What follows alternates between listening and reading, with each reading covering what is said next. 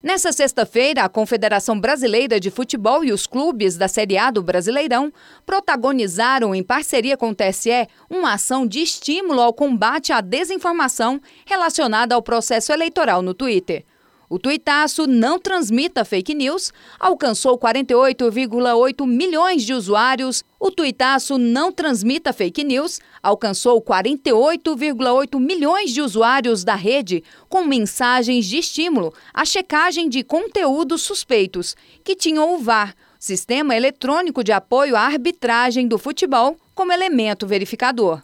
Além da CBF, aderiram ao tuitaço o Flamengo, Corinthians, Palmeiras, Grêmio, Internacional, São Paulo, Botafogo, Fluminense, Santos, Bahia, Atlético Goianiense, Coritiba, Vasco, Ceará, Bragantino e Fortaleza. Com 16 mil curtidas e quase 2 mil retweets, o post do Carioca Rubro Negro teve a maior repercussão entre os torcedores no Twitter. Os dados são da ferramenta TweetBider.